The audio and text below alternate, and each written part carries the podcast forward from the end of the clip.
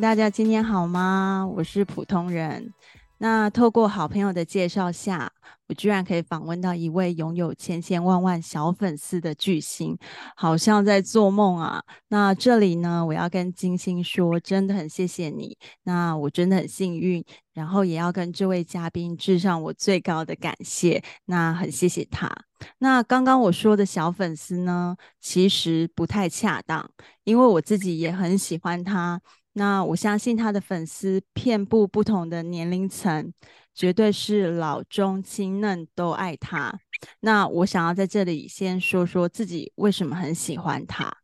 那因为透过影片呢，或是他的专访，你可以感觉到一份真心，一种很真诚的情感，很直白的传达出来。那我想，我们每一个人绝对抗拒不了这种真诚，我们会很自然的喜欢每一个真诚的人。好的，就让我们欢迎今天的嘉宾昆虫扰西吴庆杰。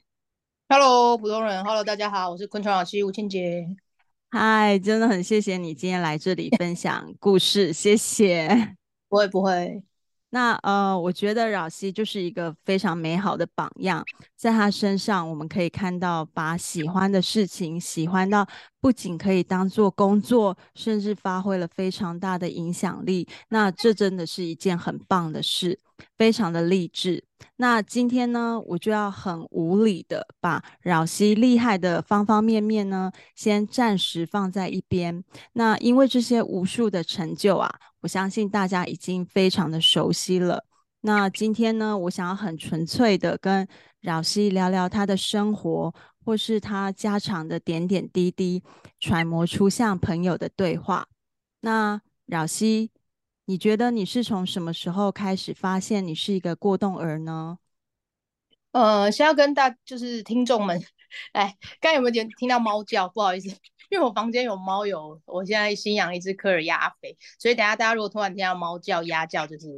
要。你准备一下，不要觉得我们在动物园里。对，因为这是我平常的生活，这样日常。对，所以会跟我住的是会出生也是这两只。我房间还有乌龟啦，那其他蜥蜴啊、虫啊、蛇是楼下，然后他们反正就不太会出声音。对，所以现在是刚才有猫叫，现在有鸭鸭声音这样。嗯，我觉得有一种在丛林里的感觉，对，蛮浪漫的。蛮浪漫的哈，所以大家 OK，就是他们声音都不至于哦，丫丫可以蛮大声，但是我现在有安抚他，他就是没看到人的时候会哭哭，那哭哭比较吵，但是我现在不会让他哭哭，所以但等下如果突然哭了一下，大家就是先有心理准备，然后要安抚好 这样子，他陪我们一起这样。那过动部分啊，过动其实。就是用我的年代嘛，我现在是四十一岁，所以其实关于 ADHD 就是注意力缺失过动症，应该真的在我大学就是二十年前，台湾那时候才算是刚开始到就是专业的人会接触到这个资讯，所以是我姨丈，因为他是师大特教系的教授，那我很幸运有。他从小我跟他就很好，所以他就发现很多特质跟 ADHD 有点像，才会那时候建议我去看医生。那所以我是到我大一，嗯、但这是台湾的二十二十年前，对，那时候发现懂的。嗯，嗯，嗯，那呃，你在小时候有，就是你的症状是非常的明显，还是其实大家都是慢慢观察出来的？我觉得我如果要跟现在很多真的到。因为过动有的常常会并发其他，比如说亚斯，合并有其他像雅思啊，嗯、或是甚至呃本身过动就到极严重会攻击人，或是是几乎没办法完全没办法跟一般学生一起上课。我没有到那么严重，嗯，但是我觉得我可以说是非常典型，就是那个过动量表评量表说十项符合七项以上，两个场合以上发生，那个我是十项十项都中，然后每个场合都会发生的，嗯、对，所以。但是在以前那年代，其实我们这种就是被当做皮，然后欠揍死小孩这样，所以也没有失去到。对以前那个年代，所有过动或什么，可能真的都会到很夸张到会去攻击人或是什么，嗯嗯，好像才会被正视。其他就是就真的就是被当做皮跟欠揍这样。嗯，好，那在各大平台啊，或是各大媒体里，那呃。可以知道你几乎是一个十项全能的孩子。那为什么我这里会说孩子呢？因为只有孩子才会有这种强大的活力。那你既是老师，是演说家，也参与平权运动，那是主持人，也是作家。那曾经呢，也是篮球校队，还有超多的。那还有一个非常红的频道，但是这些真的很多很多，足繁不及备载。那我想。你把过动的特质呢，发挥到相当相当的优秀跟极致。呃，我我不知道大家知不知道，其实过动儿在可能在大家觉得是一个困扰的同时呢，其实过动儿有一个附带的特征叫做过度专注。那我这里我就很想要问饶西说，呃，你的过度专注到了什么样的程度呢？因为过所谓的注意力缺失过动，我觉得就是每个人的就是注意力是有限的嘛，嗯，所以我们的问题会出现在就是我们有兴趣的事情，我们几乎注意力都在上面。那其他会出问题，就是譬如说我今天必须应该缴罚单，我必须要去处理我生活中一定要做做没有做就会生活一团糟的事，嗯，可是我可能没有办法 pay attention 在上面，嗯，嗯，所以会出现困扰说。会要到诊断的地步，就是影影响我们的平常的生活。但是的确，你说负面缺点就是我的平常的生活该做的，我没办法 pay attention 去做，那造成了很多困扰。但是这些 attention 全部都被我放在 我很想做的上面了。所以我觉得，在有帮助、有被理解或帮助的状况下，其实，譬如说我喜欢我呃。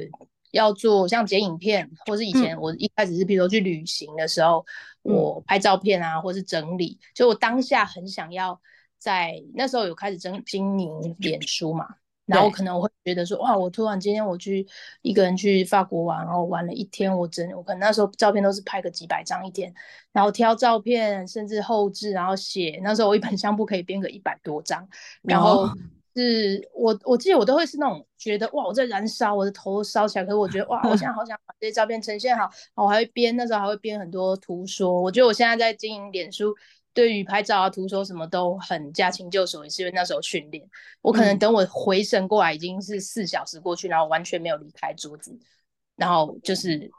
你你常常会在做某件事的时候，觉得自己是在燃烧。那现在拍就拍影片就更不用说了，就是剪辑影片啊，或者什么时候我好想把它呈现出来的时候，我都是这种感觉。对，等于说你完全的专注在某些事情，那其他的话可能就会完全无暇去管，对不对？对，所以我真的是非常需要 助理跟经纪公司的帮忙。但如果这些我不擅长的都可以处理好。我真的是非常有能量的一个人，我可以把事情做到很好。我我我觉得其实现在世界也慢慢应该要走向这样，就是分工。对，我觉得让每个人去做他专业擅长的事，绝对会让这个世界 更好很多。每个人 每个人也会快乐很多，运转的 流畅很多，这样子。对，就是不要去勉强一些不适合的地方。我觉得这是这是你讲的非常的对，我非常认同。对，那嗯、呃，那扰希，你觉得你可以跟如果在家里有过动症的小朋友的家长，你觉得你可以说什么，或是鼓励什么吗？鼓励啊，我觉得希望我自己本身这个 真实的故事，就可以先至少让他们知道说，嗯，因为其实很多在，尤其在台湾过动的孩子会造成很多。呃，困难或是父母的担心，是因为其实我们整个教育的方式、整个框架是不适合他们，并不代表他们本身是就是好像大家觉得的有问题。那我们如何在？当然，我们还是必须要顺应这个社会，因为他们要在这里念书，要在这里成长。那我觉得一边教他们如何好好在这个社会。生存如何让他们跟同才相处啊，有好的人际关系当然是蛮重要，但在其他我们都能理解他们时间，呃，陪伴他们，用适合他们的方式让他们知道说，其实你有很好的地方，你可以去发挥，并不代表，并不是你一开始不符合这个世界的框架，好像你就是错误，就是比较不好的，嗯，让他们有这样的信心，那一边引导他们说，但是因为你要在这个社会下生存，我觉得。人际关系对很多人都是很重要，不只是说你以后工作顺不顺利，你的求学顺不顺利，是还包括他的自信心，他有没有办法快乐？对，所以我觉得该引导还是让他们知道，譬如说，像我妈就她说她觉得我有一个优点就是道歉很诚恳，就会看，因为的确我们会给在这个框架下，你的确会比较容易到影响到别人。那你不要就是理所当然觉得好像每个人都应该了解你是过动体谅你，我觉得这种态度就会让孩子的人际关系容易出问题。嗯，所以我觉得一边鼓励他的同时是要好好拿捏那个平衡，也让他们知道说，哎，他们就像你说真诚可以去比较可以打动人，可以让人家当你犯错的时候，人家感受到你真诚，其实也会软化很多。嗯，所以去让他们有自己的信心，可是同时让他们可以去适应这个社会，然后让他们，呃，大家因为他的态度看到他可爱的一面，就是这一个过冬的孩子的可爱的一面也是非常重要的。我想，可能很多人会大小朋友喜欢我或什么，就是 可以感谢感受到我的真诚，跟我有柔软，会体谅人，然后其实那个我觉得那是一体两面的。你你懂得体谅人，才知道你其实影响到别人了。然后你会从内心真诚的说抱歉，或是当别人其实他帮助你的时候，嗯、你要很真心的感谢。那这样的态度，其实我觉得不管你是什么特质的人，就是会呃可以让大家喜欢。那其实这对你好好快乐的 过你的生活是非常重要的。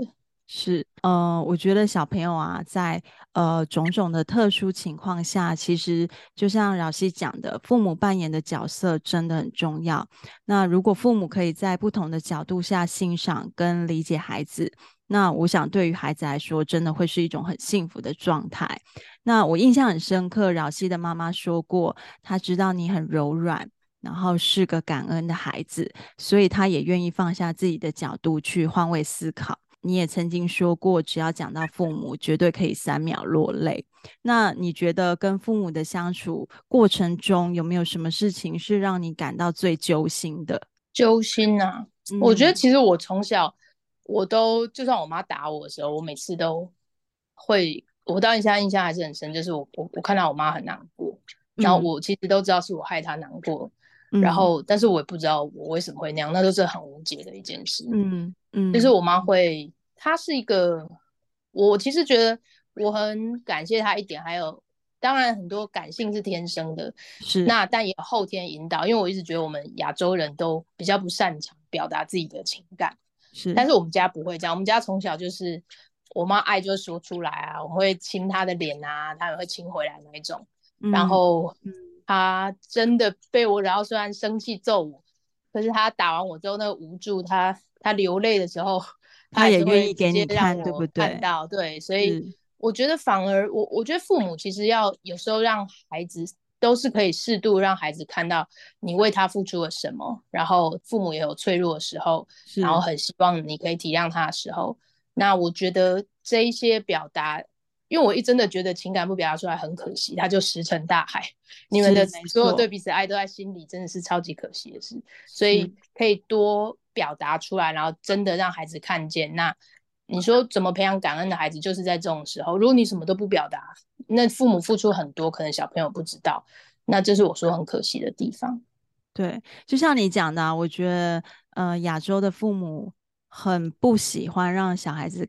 感受到自己的脆弱，我觉得这方面真的很可惜，因为我们都是人嘛，我们都会有脆弱、会有无助的时候。其实这些真的没有什么大不了的，对，所以我觉得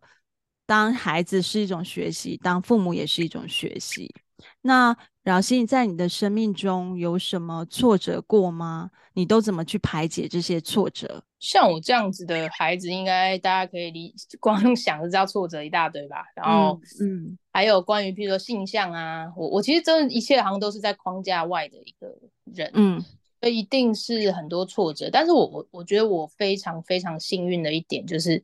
我真的有一个天生内建极为乐观的个性。嗯，再加上家庭教育，呃，我我觉得我还是要说天生占很大，因为我跟我妹是双胞胎，嗯、但我跟她就是截然不同的个性。那我爸妈引导我们也非常不同，就是我就是那种会太开心、太乐观、飞太远，他们要把我拉回现实。那我 妹就是那种抓回来的，对我妹就是那种呃会没自信，就算我爸妈那么鼓励她，她还是会偏比较退缩的。那我觉得就因为我这个异于常人的乐观，所以我很多挫挫折是真的不会不会放心里。我我常常回想我的人生都是留下快乐的事情这样，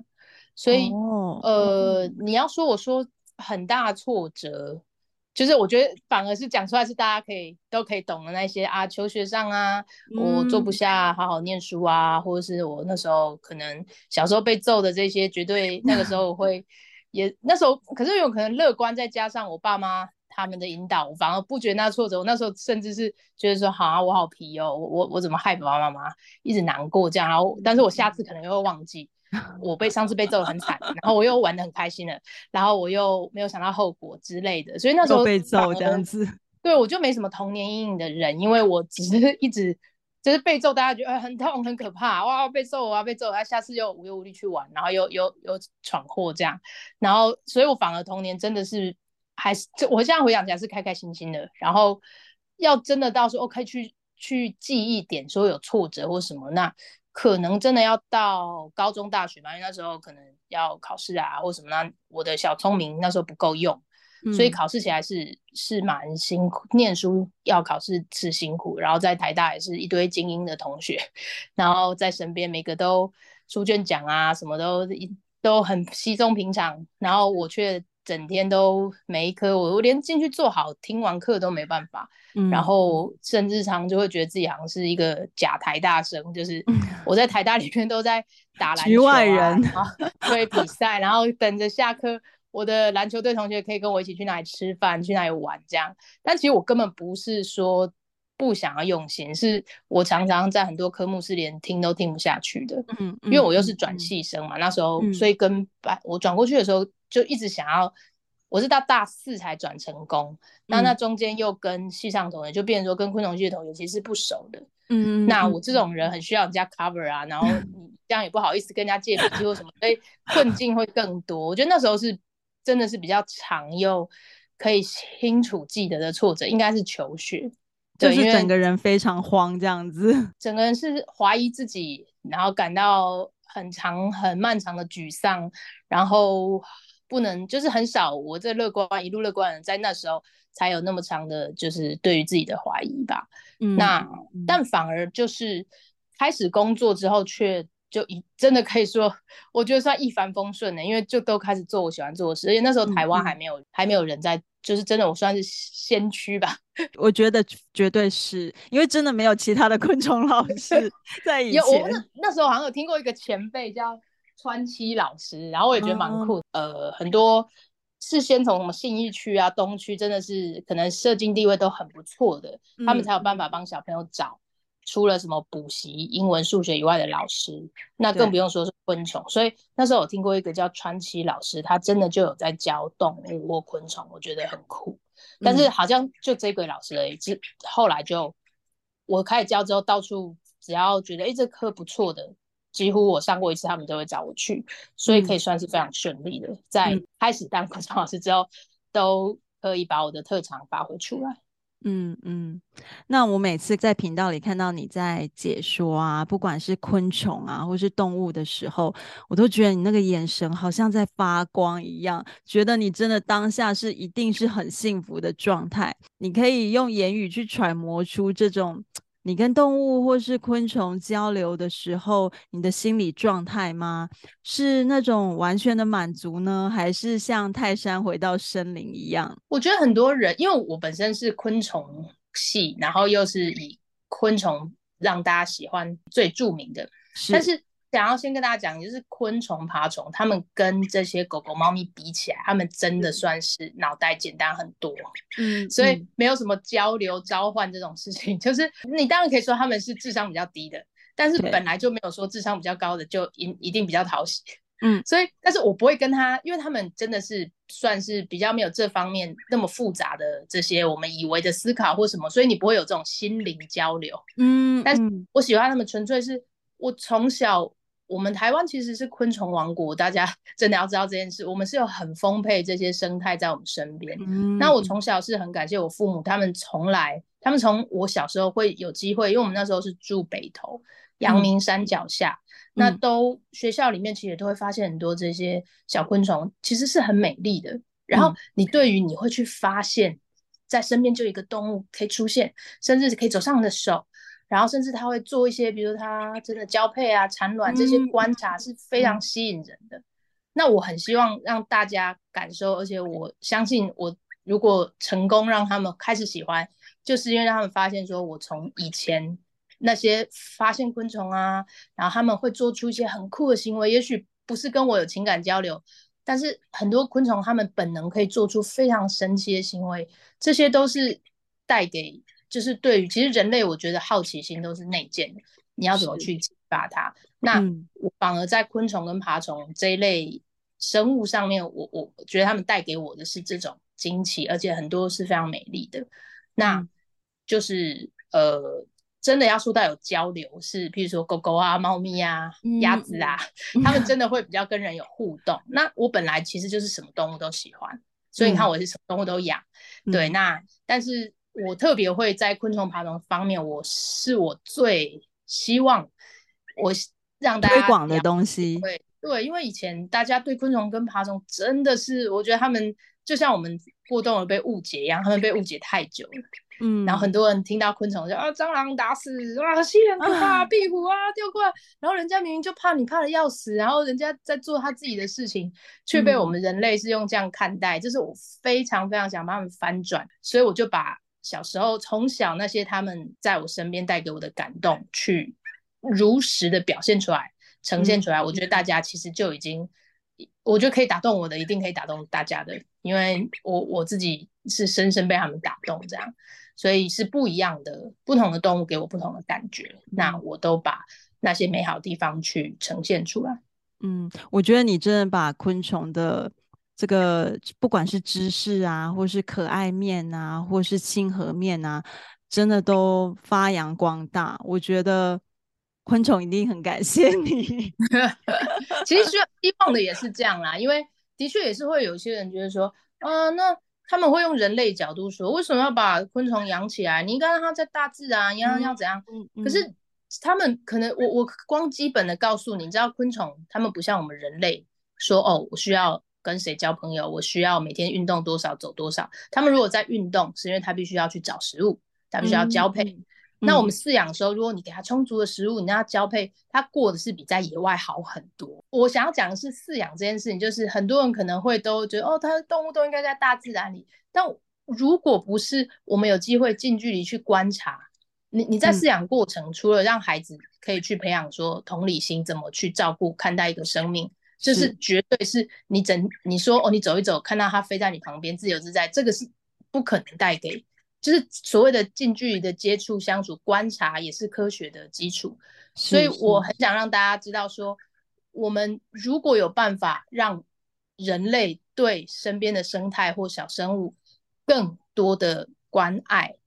就真的是这是我很努力想做的事。当你都是他离你很远，你一点都不了解他，你没有被触动过的时候，你很难要一个人类 去开始愿意付出。去关心生态，去去真的对小动物，对另外一个生命是可以被启发，嗯、所以我觉得这是我一直在做的事情，或是上课让孩子有机会真的亲手去触碰，或他真的被启发，然后告诉他，哎，适合饲养的，你有做好功课，你好好照顾一个生命，那个对一个孩子。尤其在启发这阶段是非常不一样，更何况其实大人也都很可能会被打动。很多人上完我的课就开始养手工啊，养蜥蜴，然后觉得说哇，原来这么可爱，就入坑了这样。嗯，那其实这些动物手工，他们很多很适合当宠物，对人类人类来说也是一个很棒的陪伴啊。我们会觉得说狗狗、猫咪的陪伴很美好，那为什么不能去理解？同样，我今天就是很喜欢手工，我喜欢昆虫，那我它陪伴我，其实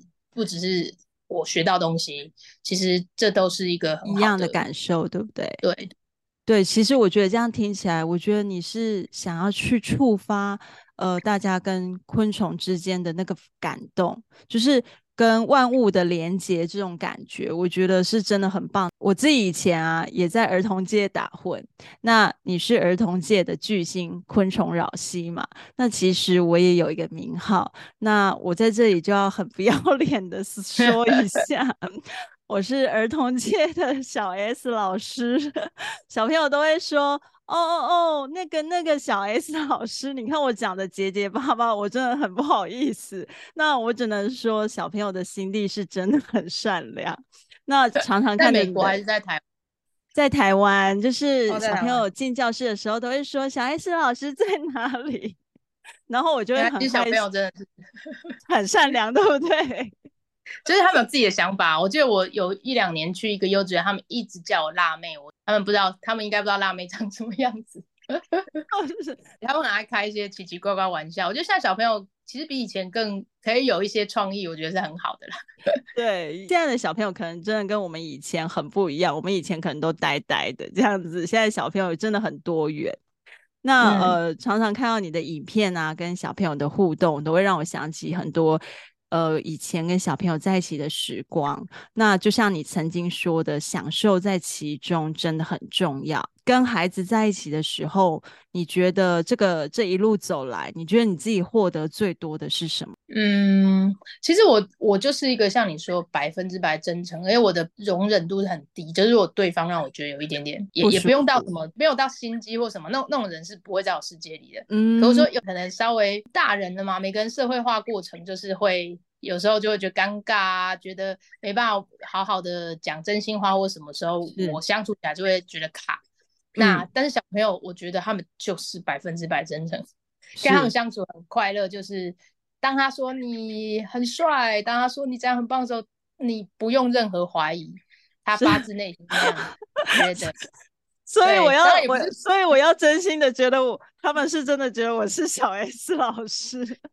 但是他们也会觉得把你弄到你一直笑，他们也会很开心啊。但 就是不管是他真真心称赞你，或者在跟你开玩笑的过程，我觉得我的生活可以都围绕着真诚，百分之百真诚的人，那是最最大的收获。知道我每天都过得真的是很单纯又开心，这样。嗯嗯嗯。对，那呃，接下来的部分呢，我就要跳过这些，要进入一个很大的议题。那在你的平台呢，或是各大的媒体，会常常聊到平权这个议题。那我相信大家上网搜寻“昆虫扰息”或是吴庆杰这个名字，会有各式各样的文章，让我们知道，不管你的成就啊。你的努力，或是你所捍卫的精神价值等等，那我相信你一定不希望大家只是崇拜你而已。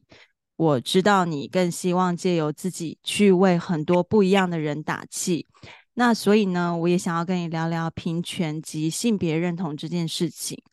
你第一次感觉到自己有点不同是什么时候？其实我很小就发现我喜欢，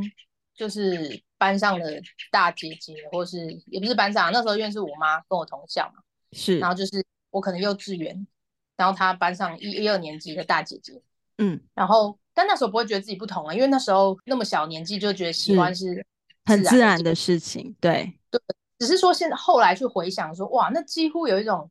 启蒙，已经算是那种。纯纯爱的启蒙了，嗯，就是我喜欢那种，嗯、我喜欢姐姐，就是我从小以前就蛮喜欢那种温柔啊，会照顾人啊，得体，对大家很好的那种气质，就是喜欢被照顾的感觉。很单纯，就是可能会一直想要跟着他在他旁边或什么。嗯、那、嗯、所以，我其实也常常想要带给大家，想要分享的就是，爱其实很纯真，爱如果它美好就。应该是不管对象都会是很美好的一件事。你回想到那些，当你那时候还没有框架告诉你男生一定是爱女生，女生就要爱男生的时候，你是无忧无虑的，可以就是单纯的享受这一份对一个人的喜欢，对纯粹的爱，对不对？对，所以如果要说我第一次感觉到爱情的感觉，可能真的是很小哦。我觉得那时候可以算爱情的感觉，但是那时候我没有觉得我的不同。那是到。嗯连到小学，小学就是会很爱跟女生玩，嗯、也也会跟男生玩，但我跟男生就很像哥们，嗯，然后跟女生玩，嗯、跟班上女生之后回想起来，也的确就已经开始有一些那种情愫，或自己啊单方面啊，嗯、因为那时候也小学并不会到那什么苦恋啊或什么，嗯、然后就只是觉得这个女生我特别喜欢闹她或什么，但是就是到国中吧，我们国中那个时期。我那个年代真的讲到同性恋都是好负面的字眼哦，是就是那种情杀啊什么，然后就是或者新闻就是极为负面才它才会出现，所以就突然觉得好像很可怕。我怎么好像被那这你好像被定位了在某一个族群里。应该说，因为那个词被讲的太可怕，你一开始还没有连接到说我是属于他们说的那种同性恋，因为那时候说的好像就是都是充满负面的。是，然后是到国中，你当然会思考更多嘛，觉得诶，那他说同性恋就是同性喜欢同性，那我不就同性恋了吗？嗯，那所以就会变得开始，其实觉得，但因为我的个性是极为乐观，嗯、那所以才有办法在那个连接到说，哇，我属于。新闻都会说出来，好像大家觉得很可怕的一个词，我属我等号于这个的时候，却没有先否定或怀疑自己，我只是觉得说，哇，那我可能有一个很大的秘密，不能跟人家讲，这样，我要先把它藏起来，对不对？对，但是我也很，其实回想会觉得自己很不可思议，就是我还是没有一点点否定自己，我只觉得那就是个，那我就我就是一个秘密了，在这个性向方面。是我都会跟我可能最好最亲密的人讲，然后，但是我一点都不觉得，就算我那时候还没有去找一些，可能去找书籍呀、啊、认同，因为那连相关书籍都很少。我们国中那都二三十年前了，是真的是非常。大家如果知道那个年代的氛围的话，会我真的会觉得我很替自己感到骄傲。我可以不怀疑自己，不否定自己，然后只觉得说好。那我也也没有到想到很多未来的，可能到高中真的有交第一个朋友的时候，嗯，那时候就真的会去面对说，那我们未来要怎么办？因为他妈妈是完全不知道，那时候我妈也还不能，嗯、还没有坦然可以。接受这件事，他就是常常我带我，当然不会跟他说那是我女朋友，可是可能就是带回家，他会看很明显嘛，看得出来我就是跟他特别好。然后他那时候是很卡，嗯、就是你会觉得他表情就是不开心。嗯、那你你但你也就想说那就不要说破，嗯、所以后来才有他跟我后来他跟我讲，他说那就是一个卡，他明明我妈已经算观念走很前面，他知道爱情是没有对错，但他就是卡，是他就是那时候没有办法。好像把他当一般的同学这样，然后用一般的表情来对待我。是对，那所以你正式的跟父母聊这件事情的时候，是在你多大的时候？就高一，因为第一个女朋友在一起大概一年吧。可是你知道初恋嘛，那种失恋都是天崩地地裂，尤其你 天要塌了我。我可能比一般的异性恋更是天要塌，因为以前。我那时候国中开始暗恋一个女生，我是连讲都没有，我连讲都没有跟她讲的，我就以一直以为我我这些事情都永远会是个秘密，所以到高中遇到第一个可以真的是好像谈恋爱的人的时候，你会觉得哇，原来我有这样的一天，然后你会以为他绝对会是你的全世界到永远，是，所以分手的那个天崩地裂应该比一般的天崩地裂更严重吧。所以那时候真的是太痛苦，然后我还记得我一个礼拜就瘦了四公斤哦，我都没有吃饭，就吃不下，就明显到直接公开。对，对啊，因为我妈就是有说她很担心我啊什么，然后我就想说，反正也都没有什么好，我的世界都崩崩裂了，我整个崩毁，我没有什么好顾忌的，我就直接跟她讲。嗯、但也是在那时候，她就跟我说，她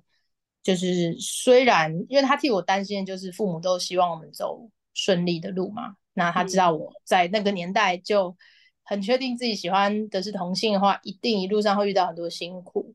那但是如果这是我真的想要的，那他们一定是会支持我这样。所以那时候应该是高二的时候吧。嗯，那所以爸爸跟妈妈是几乎是一样的节奏，还是妈妈先，然后？呃，再换跟爸爸沟通。我爸应该真的是，我觉得像外星人等级的天生开明。你说爸爸比妈妈还要更？对对对对，他他都很。我那时候留级被转学，我妈本来很担心，我爸也说啊，就换个学校念而已啊，哪有什么？他就天生就是不是在随便乱安慰，他真心这样觉得，所以常常在很多关键时候可以让我妈安心很多。我觉得我爸真的反而是爸爸做妈妈的后盾呢。哇，嗯，对，我觉得我爸就是一个非常完美的爸爸，像大树一样，然后让我们全家很安心，让我妈可以，因为我也常常听到一些故事，就是真的是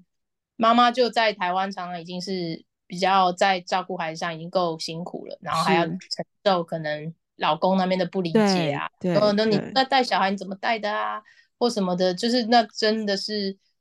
非常的猪队友的行为。那我如果这样比起来，我爸就真的是神队友那种。对，因为我本来以为会是因为爸爸大部分在这样的事件里，爸爸都会是比较可能固执的那一面，但我没想到原来你爸是哎，反而他是更直接的，就是去接受这些事情，反而比妈妈可能某种程度来说更更呃绝对。我觉得很就是很酷哎、欸，对啊，我爸，我觉得这也是他他天生的，他很多观念都不会是照传统的。虽然他是在传统穷苦家家庭，他云林北港长大，然后小时候阿公就是被人骗负债，然后他从小是没有白饭吃的那种碰恰卡，嗯、然后辛苦上来，但是这样的成长环境却他有他自己的想法，还有他自己的开开明。然后那时候我。小时候被我妈打扮成小公主，很受不了。嗯、也是后来我我妈终于看开那一天，我爸是完全欣然接受，因为他本来就 觉得没有一定女生就要穿什么样子，然后他就常会帮我去买我觉得很帅的衣服。嗯，就是他买回来就说：“哎、欸，这件帅吧？”我说：“哦，很帅。”然后就很开心。我觉得你好有福气哦。对啊，真的很幸福。我觉得要像你做到这么平常心的看待性别啊。真的跟你的父母有很大的关系，因为我想滋养你最多的人及推手都是你的爸爸跟妈妈。那这就像我刚刚讲的，我觉得你很幸运又很幸福，但是不是每一个人都可以有一样的际遇。那你也说过你会努力到没有出柜这件事情，我看到这句话其实非常的感动，因为虽然我只是个普通人，但我也想。我也觉得我自己能做什么。那我觉得我们都应该推行去柜化，不要再有柜子这件事情了。嗯，饶西，你会想要跟这个族群的朋友说些什么呢？或是刚开始要面对这个议题的朋友说些什么呢？我要说，你们如果真的想要跟他们，就是说，我觉得我家庭很幸福啦，但以年代来说，你们真的比我们幸福很多了。嗯、我们那个年代真的是、嗯、哇，很苦涩，超级。所以现在，譬如说同婚啊，越慢慢过，然后看到常常看到一些影片，比如说哦，学校整个整个高中啊，高职，我前阵子看到一个可以让学生上去呃表白，对自己喜欢的人表白。那我那天看到一个男生是直接对好像学长表白，然后全校。啊欢呼！哇，那真的超感人的，就是整个氛围都不一样，以前根本不可能发生这种事。是，所以没错。我觉得每个人应该是说，你每个人的家庭都不一样，或是你现在的年代、你的学校氛围跟我也不一样。是。但是我们去找，我我们不用去钻牛角尖，或者说一定要硬碰硬，说我现在就是要告诉你，我就是这样，然后你就是要接受我，就是世界不可能说一切都照你想要的。但是我们就去去找，的确就是我们不用浪费时间在我们无法改变的事情上面。如果你发现有一个事情让你难过或挫折，你你当然可以先努力去改变它，是很好。但你发现暂时或者是短时间内改变不了，你不用去硬碰硬，或是一直要花时间在那里让自己挫折。你可以转身去有，还是有一定有很多接受你、拥抱你的人。那你跟他们相处很快乐，为什么要？花时间在 那些不快乐或一直没办法改变的地方，嗯、我我觉得我从以前有一个带给我很多的，我觉得对对于我的快乐也很大帮助，就是可以改变的事情，我们就努力去改变。但是改变不了的时候，你去改变自己的心境，就是懂得转念，绝对是对你人生很重要的一件事。嗯、因为这世界就是不可能全部照你期望的，那你可以花更少时间在气馁。花更多时间在真的爱你的人，跟他们相处，你真正喜欢可以发挥的地方去投入，那绝对就是你人生可以比别人开心时间更多，沮丧时间更少，那生活过得更好。听起来简单，但是如何去把它做到，那是可以让你的在各个不管是各个层面、各个主题，都绝对是有很大的帮助。嗯，对，我觉得。浪费时间都应该浪费在美好的事情上，我觉得这才是值得的。对，那呃，你有一本书叫做《为什么一定要一样》，那我也常常在想这句话。那小时候，爸爸妈妈都会对着我们说：“长大以后一定要成为一个独一无二的人哦，你是最特别的。”然后等到我们真的长大之后，我们想要做一些特别的事，甚至成为了社会上的非主流，然后我们的爸爸妈妈又会跟我们说：“诶，为什么你老是要做不一样的事啊？为什么你不能跟别人一样就好啦？”那有时候呢，真的觉得非常的令人哭笑不得。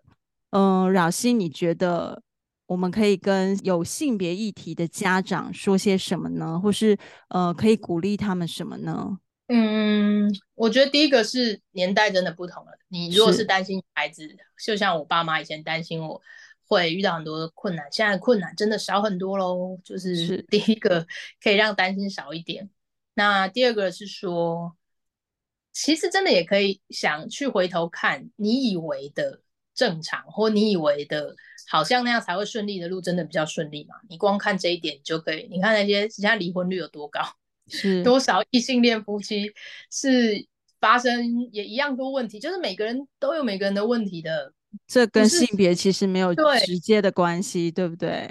我觉得我妈有一点，她是这样对待看待我的关于情感教育这方面，我觉得很棒。就是其实我们应该要努力带给孩子的。情感教育是你怎么好好的去爱，然后怎么好好的说再见，这个都是才是你你异性恋也是会也是会有很痛苦的分离的时候，也是会有处理不好的时候，那就会发生很大很严重的错误或是很大的伤害的时候。嗯。那跟性别是完全无关。应该，如果你的孩子是懂得去爱人，懂得去体谅人，或是在分手的时候可以好好说再见，那你真的你可以安很大很大的心了。好多也不只是孩子哦，很多的人到很大年纪很大，他可能都在这一关过不了，或者在这些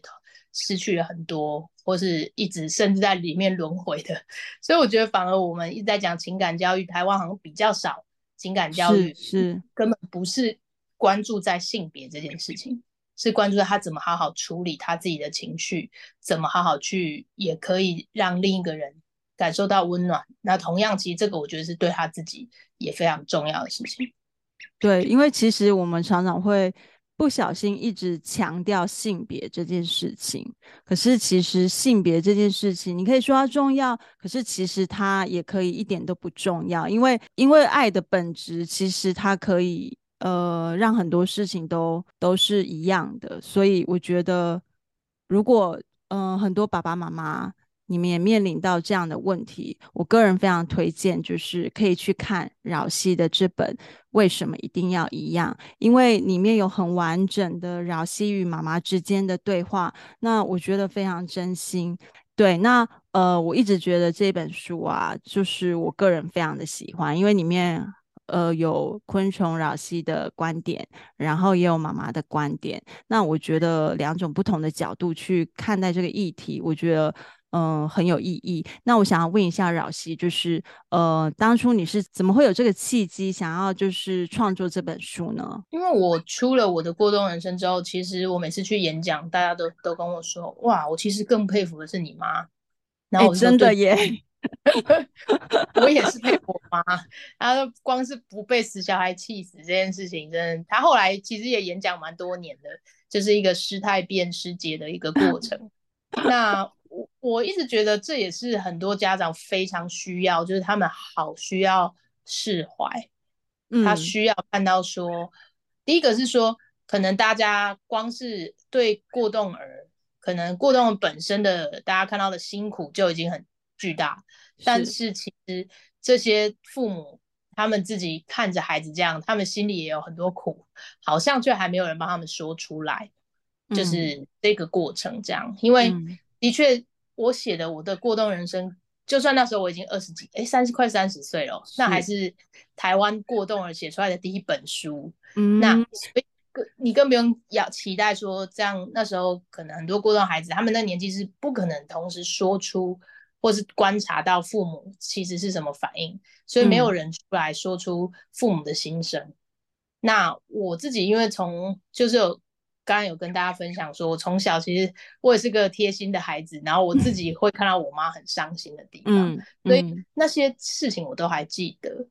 那再加上我妈，她其实呃，我觉得她自己的第一手口述说出来的，呃，那时候的一路的心路，我记得的是她很多也记得。那我觉得我们拼凑起来会是一个很完整的，嗯、所以我们说亲子关系一定是就是亲跟子嘛。嗯、那我觉得这样子这一本书会很完整的面向带给大家需要的。我觉得给孩子看，孩子会终于了解说，哇，父母其实是带着这样的心情在带我们。对那父母看，父母会知道说，哦，原来我的小孩在我怎样做的时候，他他是怎么想的。因为我们这本书就是从我可能有一有记忆开始，三四岁到呃青春期啊，到到成长，那一路其实，嗯、尤其台湾人的亲子关系是特别长的，一辈子。嗯、所以很多父母就是在很多时刻，他都哦青春期孩子的混乱啊，到成长，还要开始找工作，然后又要担心什么，总是一一直会有很多各种的担心啊，然后各种的想要表、嗯、表达他们的关爱。所以我觉得这这本书就是很完整的。希望吧，我觉得不只是过动儿吧，但绝对会对过动儿父母会是很大的帮助。嗯，但我觉得就像我一直说的，每一个人本来就不同，每个人都会有不被了解的时候，所以一般的人，就算你不是过动人，你可能也可以感同身受在其中，觉得说、嗯、啊，带孩子的辛苦啊，哦，当我孩子不被了解的时候，当我。本身不被了解的时候，那我们是很平时的用说故事的方式，而且是真实故事把它写出来。嗯，所以我觉得很多人给我回馈就是非常好读，一下就完全进入，然后可以跟着哭跟笑这样。然后看完会最大帮助就是释怀。我一直觉得释怀是人生很重要的事。是，但是我妈也一直跟大家讲，就是很多父母会觉得我对我孩子期待就没有，我已经降低标准了。他。那那你的就就我妈很常讲，就说那他你的孩子也觉得说，哦，我也不用爸妈，我也你不用你是郭台铭啊，我也不用你是张忠谋，就不用啊，你就是月入三十五十万就好啦。啊，如果他这样说你，你也是做不到啊。就是我一直说，你可不可以好好的陪伴孩子，然后观察了解他之后，知道你你的标准，你一定要定一个标准的话，能不能符合贴近你孩子一点？是你很多都真的常常父母已经觉得哇，我在我降低我多少标准，我已经怎么样？可是其实孩子对孩子来说很多还是做不到的，嗯，对，所以这个对呃释怀可能就看到说哇，有一昆虫老师妈妈以前被他气成那样，他都好好的活过来了，然后原来 简直在修行这样子，对，原来有时候崩溃哎是可以。就是不要觉得全世界父母只有你崩溃，很多人都超崩溃，比你崩溃，那心情就要好很多。然后或者说，嗯、呃，昆虫老师在这样的状况下，诶，他跌跌撞撞，但是当因为他有找到他想做的事，因为他有包容他的家人，可以理解他的家人，那他现在有办法做的比你可能想象的、很期待的还更多。这些都是、嗯、我觉得都是现在人可能已经不需要那么多。教养的规条或什么，可是可能需要一个他可以看到希望的真实的例子，或是让他真的看完可以舒压，知道放下自己对自己太高的要求和压力的部分。那我觉得这本书绝对是也可以同样有很大的这个功效。对，我觉得这本书会直接变成一本工具书，欸，哎，虽然我们不希望，我们原本不是期待它是工具书写的啊，但是反而我觉得其实。嗯，而且我觉得大家都喜欢听故事，其实真的是是是是，因为 故事最能打动人嘛，对不对？是的，是。那今天呢，有饶西的正能量大补贴啊，我觉得大家一定跟我一样，就是身心舒畅，然后正能量满满。那好的，最后一题呢，匿名日记的传统，我想要问饶西一个问题，想要跟过去的自己说些什么呢？过去的自己啊，嗯。嗯我觉得，如果在我有些迷惘的时候，有一些怀疑自己的时候，真的都会很想跟自己说：“你加油，再撑一下下。”呃，未来你真的，你真的过得很幸福，你会超过你以为你想象的快乐很多很多。在我像跟那个辛苦怀疑自己的那个时候啦，但是大部分的、嗯。其实好像不用这些鼓励哦，大部分我总是觉得我自己可以的，然后这样子快乐的 过我的每一天。对，但是的确还是有就像我说，大学那时候是比较长时间陷入怀疑自己的时候，嗯，然后那时候如果可以听到我现在跟自己，或者说哇，我把我现在的生活给那那时候的自己看，我应该要昏倒吧，开心到昏倒。哇，原来有这么好的事，每天都做最喜欢做的事，然后可以我有交到我很喜欢的女朋友，然后我跟家人都相家人都很爱她，相处的很好，然后哇，这个爱情事业两得意嘛。对，没错。我我每次都看到金星笑得合不拢嘴的，我就知道他一定很幸福。对啊，他就说：“哎、欸，是我同学，那我上来讲。”我说：“好啊，那我就都讲喽，什么都讲哦。”因为他他就是我写什么，然后他就在那边，因为他平常是很低调的，你也知道，就是很很很害羞什么。其实我也很感谢他，就他已经有限度的让我写了。我知道那已经是他容忍的极限，因为他就会极为害羞。我写出我们这件事，跟我说那很美好啊，我就是喜欢分享美好的事，你不让我写，我有点痛苦。而且我说你看美好的事就鼓励到很多人呐、啊，然后他就要这样子一直去说服他，然后他就哦，就是还是很害羞的，但是我接受了这样子，对，知道这还是有让我想抒发的时候可以抒发这样。嗯、呃，那你想要听到未来的自己对你现在说什么呢？未来的自己呀、啊，我我真的觉得我好幸福哦，我就超幸福，我不想再要求更多，我觉得会被雷打，就是没有 会不够感恩。我我真的觉得我如果可以一直，应该说简单的，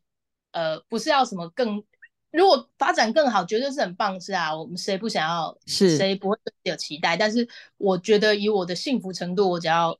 可以跟自己讲说，哦。未来你依然会是像现在这么快乐，依然是对世界充满热情的，一直是我的人生是这样，那嗯，就已经太幸福了。嗯，其实我觉得你有一个很人格很大的特质，就是我觉得你非常懂得满足。诶，我觉得懂得满足的人，绝对是得到一份很大很大的礼物。对，我觉得这样子想跟这样子看待是真的很好。谢谢昆虫扰西今天的分享。那我非常高兴，也很荣幸可以在这里听到他的人生故事。那大家也可以透过平台的资讯连接，认识到更多的昆虫扰西。那美国的朋友回台湾也可以报名参加扰西的巡回教学哦，很热门，要报名要要快这样子。那但是呢，绝对上完课你一定会疯狂爱上它。对，那今天我们就到这里，然后谢谢饶西，谢谢大家，谢谢，拜拜，拜拜。